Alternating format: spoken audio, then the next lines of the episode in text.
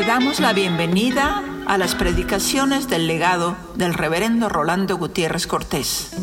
Esperamos que sean de inspiración y bendición para tu vida.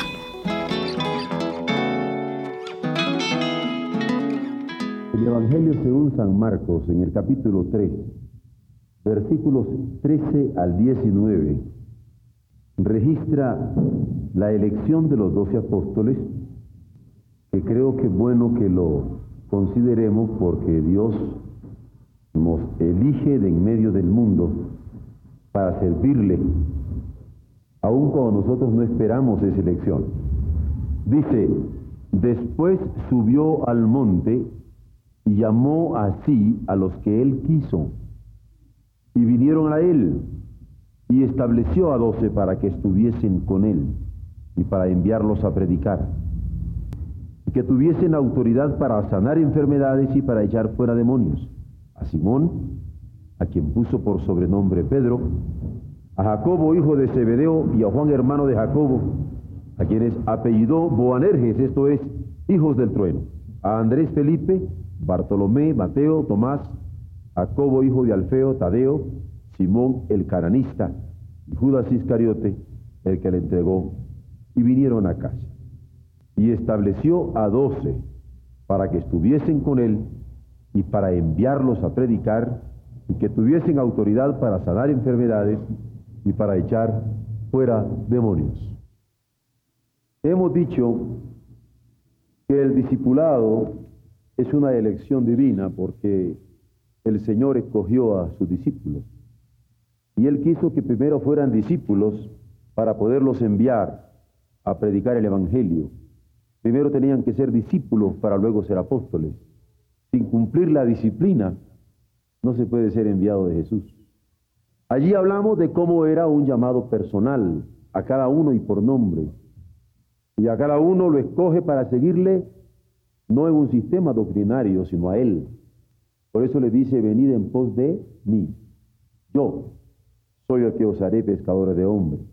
Y cuando le dice que os hará, les hará pescadores de hombres, Está dándoles un designio claro y manifiesto. No podía haber interpretaciones. Estaba el diseño claro. Ir en pos de él era para ser pescadores de hombres. Y la misma voz que les había llamado al arrepentimiento de sus pecados para con Dios y adorarle, era el que ahora le llamaba para servirle. Y hacíamos ver que en la elección divina no hay discriminaciones. Él es soberano. Y nosotros estábamos claros que cuando el Señor llama, no se nos va a ocurrir decir, bueno Señor, si tú querías que me llamaras, que me, que, llamarme, debías haberme llamado cuando tenía 20 años y estaba terminando preparatoria, antes que me hiciera abogado, antes que me hiciera ingeniero, antes que me hiciera médico, te equivocaste, Señor. Si tú querías llamarme, Señor, me hubieras llamado antes que me casara, porque así hubiera escogido una esposa que tocara el piano. ¿eh? Y si hubiera ido a un seminario, a lo mejor. Yo creo que te equivocaste, Señor. Quedamos claros en que eso la verdad. Mucho menos íbamos a decir, Señor, si hubieras querido llamarme, me hubieras llamado cuando tenía mis dientes, no ahora que estoy comiendo chopitas. ¿Cómo se te ocurre llamarme cuando tengo 80 años? ¿Cómo voy a hacer yo para comenzar una obra en este barrio, en esta colonia? Señor, tú cuando llamas, llamas justamente a los jóvenes solteros y que están por escoger carrera. Hemos dejado claro que eso no era la elección del Señor. Incluso les he dicho que algunos quisieran que uno arrancara Juan 4, porque a Jesús se le ocurrió, perdonen, con todo respeto lo voy a decir, que una mujer que no había levantado la mano, que yo sepa, en una campaña evangelística con Luis Palau, que no se había bautizado en la iglesia Bautista que no había tomado los cursos de discipulado, el Señor la ve y es testigo que ella que tenía un trasfondo de credenciales muy dudosas, la convierte en evangelista de una ciudad Y de tal manera se convierten que hay un momento en que le dicen, ya no creemos por lo que nos dices, porque Dios así es. Es soberano. Y puede llamar a hombres y a mujeres, a solteros y a casados, a niños y ancianos. El discipulado es elección divina, elección en donde Él manifiesta su santísima voluntad a través de sus designios. Pero también vimos claramente cómo el discipulado es un via crucis.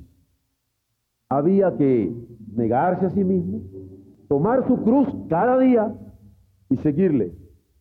De nuevo, no se trata de doctrina, se trata de seguir su ejemplo de amor redentor que vale por sacrificial en donde va a ser calificado como el Hijo bien amado en el cual el Padre tenía todas sus complacencias y en quien podemos glorificar el nombre de Dios en obediencia, cuando con decisión radical le seguimos, a pesar de la muerte, para resucitar con Él y gozarnos en las manifestaciones de su gloria.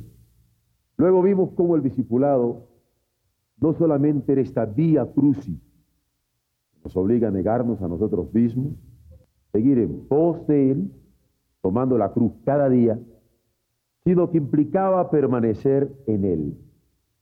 Y esto es tener nuestra mente conformada a su mente, es tener nuestra filiación como la que Él tiene con el Padre. Él así lo pide, que nosotros tengamos comunión con el Padre como Él mismo la había tenido. Exige una obediencia incondicional, una vinculación estrecha tanto con Él como con los hermanos.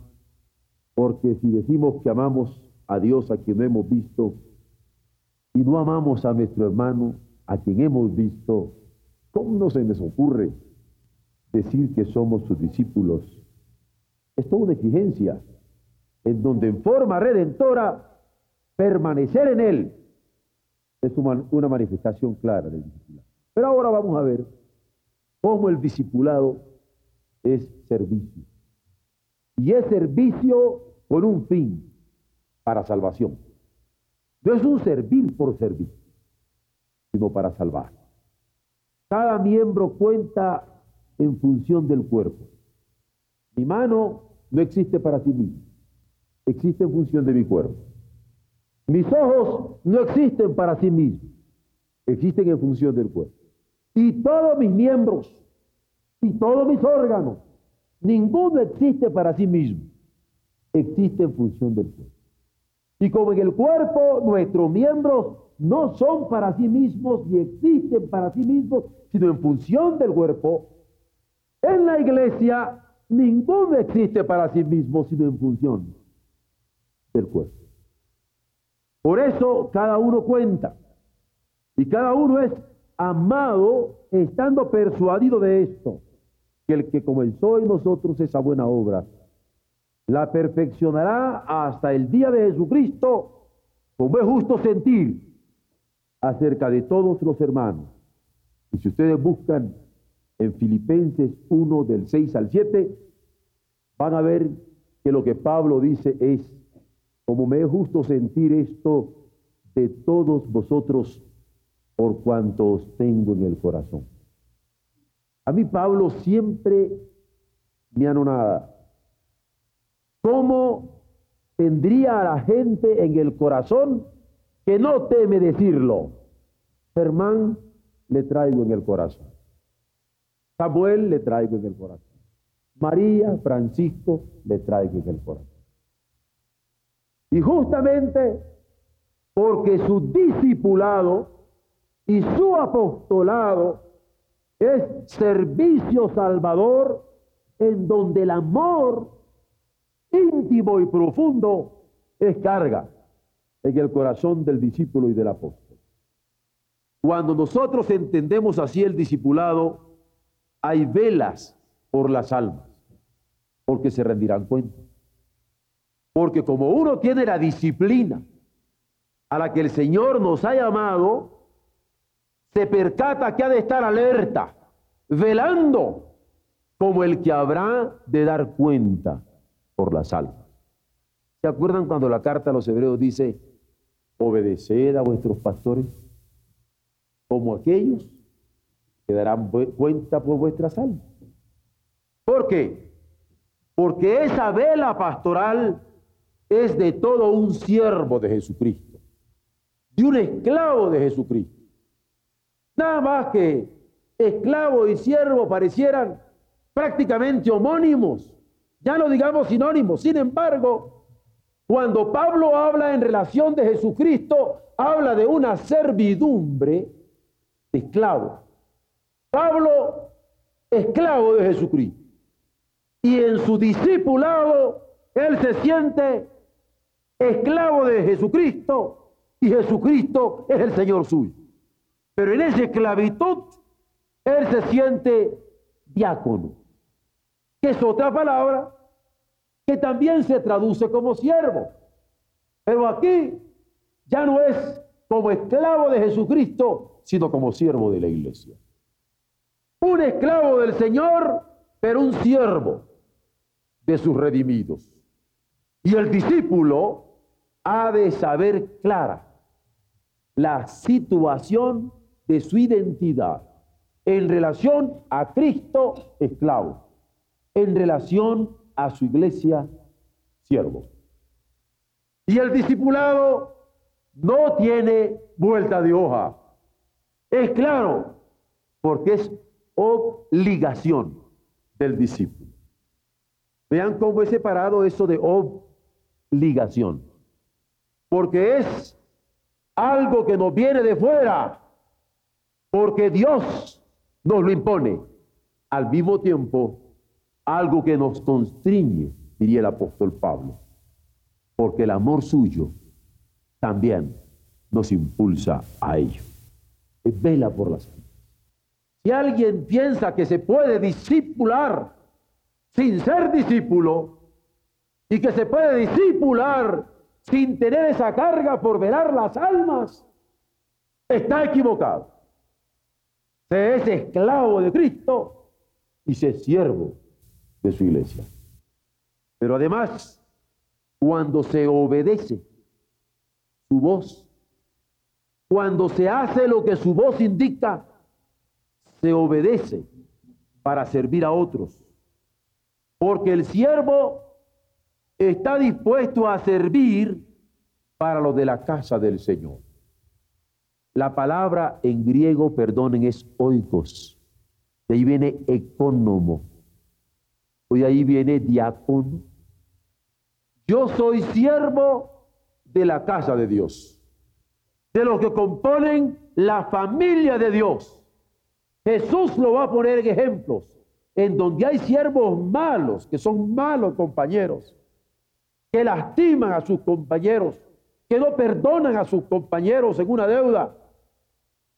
Pero también pone el ejemplo de siervos buenos, que con responsabilidad actúan. Y de acuerdo a la revelación que tenemos en el Evangelio, por lo que nosotros hemos de pugnar, es por llegar a tener el premio de ven, buen siervo. Como esclavo de Jesucristo, bueno. Como siervo de la iglesia, bueno. Como siervo de la familia de Dios, bueno. Ven, buen siervo, buen esclavo, buen diácono. Ven, buen siervo, fiel.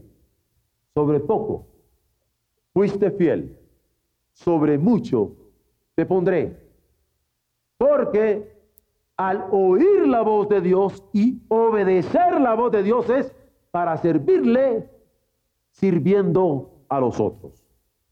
En tercera instancia, se ve claramente que ese discípulo que en la disciplina puede aceptar la carga del apostolado, es alguien que ha de ser fiel a su ministerio, fiel a su servicio. Tiene que ser digno de confianza, digno de confianza de Dios Porque si Dios le ha confiado, Él no puede fallarle a Dios. Digno de confianza de los hermanos que esperan de Él, en Él y con Él, servir a Dios. Ser digno de confianza. No se puede aceptar el apostolado sin tomar en serio este encargo. Y allí se ha de administrar, porque se requiere de los administradores que cada uno sea hallado fiel. Y cuando habla de los administradores, es porque estos que están siendo esclavos de Jesús y siervos de la iglesia, administrando los dones que el Espíritu nos permite tener en el seno de todo el cuerpo, se requiere que cada uno sea hallado fiel, porque es libre para poder ser siervo. Es siervo para poder ser libre y obedecer con fidelidad. En última instancia, cuando hablamos del discipulado como servicio para salvación, hablamos de un diaconado de la iglesia por amor de Jesús. De un diaconado de cada uno de los miembros de la iglesia por amor de Jesús. Solo Él es Señor y por eso a Él obedecemos. Y alguien me podría decir, pastor, yo tengo una mente un tanto pragmática. ¿Será que vivo tan cerca de los Estados Unidos? Y William James me ha impresionado tanto. Yo soy práctico, pastor. No tengo cuidado, yo ahorita se lo digo. Este es sencillo. Yo tengo un modelo muy sencillo de acuerdo al Nuevo Testamento. ¿Cuál es el modelo para que nosotros podamos ser diáconos como iglesia por amor de Jesús? Filipenses 2, el anonadamiento. Tan sencillo como es el modelo de Jesús, quien siendo igual a Dios no tuvo el ser igual a Dios como algo que hay que aferrarse, sino se anonadó a sí mismo, tomó forma de siervo, hecho semejante a los hombres, para morir por ellos. Ninguno de nosotros ha sufrido como Jesús. No ha sufrido el tipo de traiciones, de negaciones, de escupitajos, de burla. No ha cargado concretamente la cruz. No ha sentido el clavo en sus manos, ni el clavo en sus pies, ni el acetazo en su costado. Tampoco la corona de espinas. Pragmático, ¿no? Modelo es sencillo. Solamente así es que podemos decir, con Cristo estoy juntamente crucificado, vivo no ya yo, vive Cristo en mí, y lo que ahora vivo en la carne lo vivo en la fe del Hijo de Dios que me amó y se entregó a sí mismo por mí. Las huellas del discipulado, el modelo del apostolado, no son huellas racionales ni modelos pragmáticos, sino de cruz, amor sacrificial y redentor. Tan sencillo como eso. No tenemos otro modelo. No tenemos alguien más a quien seguir. Y cuando se tiene este Señor, por eso no hay alternativa. Hay que servirle. Hay que servirle. Y si en vez de que me claven un clavo, lo que Él quiere es que yo cante, O si en vez de que le claven los pies, Él quiere que usted evangelice, evangelice. Y si en vez de que le pongan un lancetazo en el costado, Él quiere que usted perdone, ¿por qué no perdona? Si en el modelo de su crucifixión, Él pide ofrendas de parte nuestra que sean redentoras, plenas de amor, de entrega, de generosidad para agradar al Padre, de tal manera que en esa entrega otros sean alcanzados. ¿Por qué no hacerlo? Servid a Jehová con alegría. Venid ante su acatamiento que regocijo. Esto es lo que nos pide el Señor. El discipulado es servicio para salvación. En la diaconía, en el servicio que como miembros de su iglesia, como parte de su cuerpo, donde cada miembro cuenta en función de él, estamos llamados a vivir. Yo sé que la grandeza del mundo es fuerza. Es más, en algunos casos es poder. ¿Cómo se trabaja para llegar a tener o fuerza física, o poder político, o económico, o militar, o qué sé yo? Y yo sé que la grandeza del mundo es quien tiene fuerza y quien tiene poder sobre los otros. Pero el discipulado nos hace ver que la grandeza del reino no es la fuerza ni el poder sobre los otros. En el reino, la medida de entrega es dar la vida. No digo un momento de paciencia, la vida. No digo una lágrima de compasión, la vida. No digo un paréntesis de sufrimiento, la vida. No digo un periodo de vacaciones para ir a predicar el Evangelio. La vida. No digo la juventud o la adultez o la senectud. La vida. Yo sé que la grandeza del mundo es la fuerza y el poder sobre los otros. Pero en el reino la medida es entregar la vida.